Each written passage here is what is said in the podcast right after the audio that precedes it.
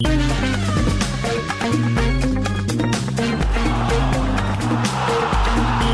agora a outras histórias do desporto. Hoje temos uma estreia nesta rubrica feita pelo jornalista Manuel Henriques Carvalho. Olá, Manuel, bom dia. Olá, bom dia. E começamos com o futebol, porque é um jogo que está marcado para hoje, mas está a criar polémica. Exato, vamos começar por aí. Eu depois tenho aqui também uma notícia sobre o golfe já preparada para o Júlio, mas eh, já lá vamos. Primeiro falamos então desse jogo entre o Tottenham e o René, a contar para a Liga Conferência, que supostamente foi adiado porque houve aqui um surto de Covid-19 no Tottenham e a equipa londrina tem tem oito jogadores e cinco elementos da equipa técnica infectados e, portanto, não podem comparecer. Isto foi explicado pelo treinador do Tottenham em conferência de imprensa e, feitas as contas, com estes oito jogadores a menos, o clube britânico fica com apenas 11 atletas. Estava a fazer lembrar alguma coisa, não é? Sim, Exatamente. Ui, claro. Temos aqui um caso muito parecido. Neste caso, o Tottenham, o Tottenham conseguia pelo menos encher o campo, ficava com 11 atletas, mas ainda assim é menos do que os 13 uhum. que são exigidos pela UEFA.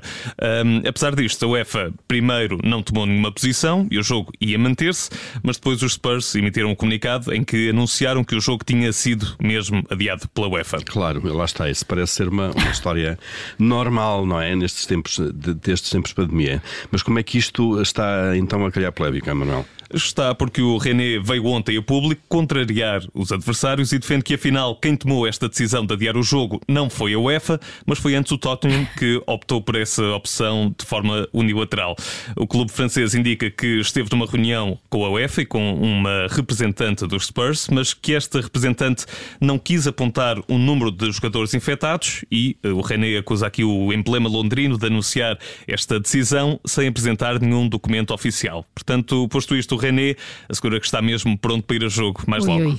Então agora a questão é: uh, e a UEFA? Não avança, não diz nada, não explica? Não, não? realmente até agora ainda, ainda não tivemos nenhum comunicado uh, por parte da UEFA, só os dois clubes é que emitiram estes comunicados uh, e a verdade é que a UEFA não comentou esta alegada reunião, nem anunciou oficialmente nenhuma decisão sobre o jogo. E se não for tomada nenhuma decisão oficial, nas próximas horas o Tottenham entra em campo sem suplentes e com uma equipa técnica também com muitas ausências ausências, ou então, se se recusar a isso, acaba por perder pois, por falta, falta de comparência. De comparência. Portanto, isto ainda vai dar de falar, não é? Olha, Exato. vamos continuar no futebol. E vamos para Mohamed Salah, ele que revelou ontem que já tomou a vacina contra a Covid-19, foi algo confirmado pelo próprio numa entrevista ao jornal Liverpool Echo, e sobre isto o avançado do Liverpool não quis ser um treinador de bancada. E esta é mesmo uma expressão que assenta aqui que nem uma luva, eh, porque o futebolista aproveitou para mandar um recado a quem não acredita na vacina e nos especialistas.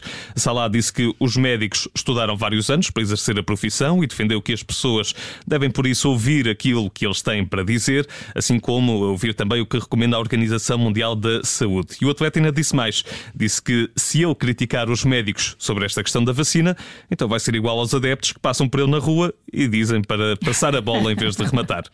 Manuel, e terminamos, eh, agora sim parece que é o Wolf, não é? Com um regresso histórico. Exato, essa notícia aqui preparada para o Júlio, falamos de Tiger Woods, uma lenda viva do golfe, que volta às competições 10 meses depois. Uh, Tiger Woods ficou este tempo todo afastado dos torneios por causa de um despiste de automóvel. Para quem não se lembra, em fevereiro o golfista estava a conduzir em Los Angeles quando se despistou e capotou o carro.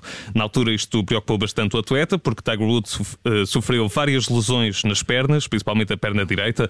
Os médicos ainda equacionaram a hipótese de lhe amputar a perna direita uh, e teve depois de ser submetido a cirurgia. Mas isto foi tudo um susto. Quase um mês depois, o golfista voltou a casa e no início deste mês deu a primeira entrevista depois desse acidente, em que garantiu que nunca mais ia voltar a jogar a tempo inteiro.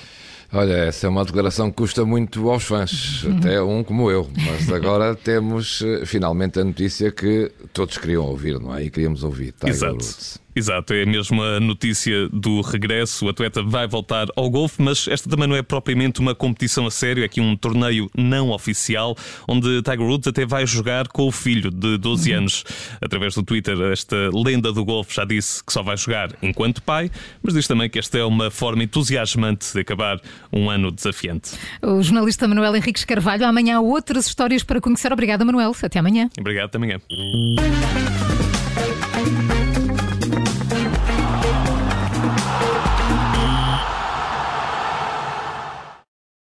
Obrigada por ter ouvido este podcast. Se gostou, pode subscrevê-lo, pode partilhá-lo E também pode ouvir a Rádio Observador online em 98.7 em Lisboa e em 98.4 no Porto.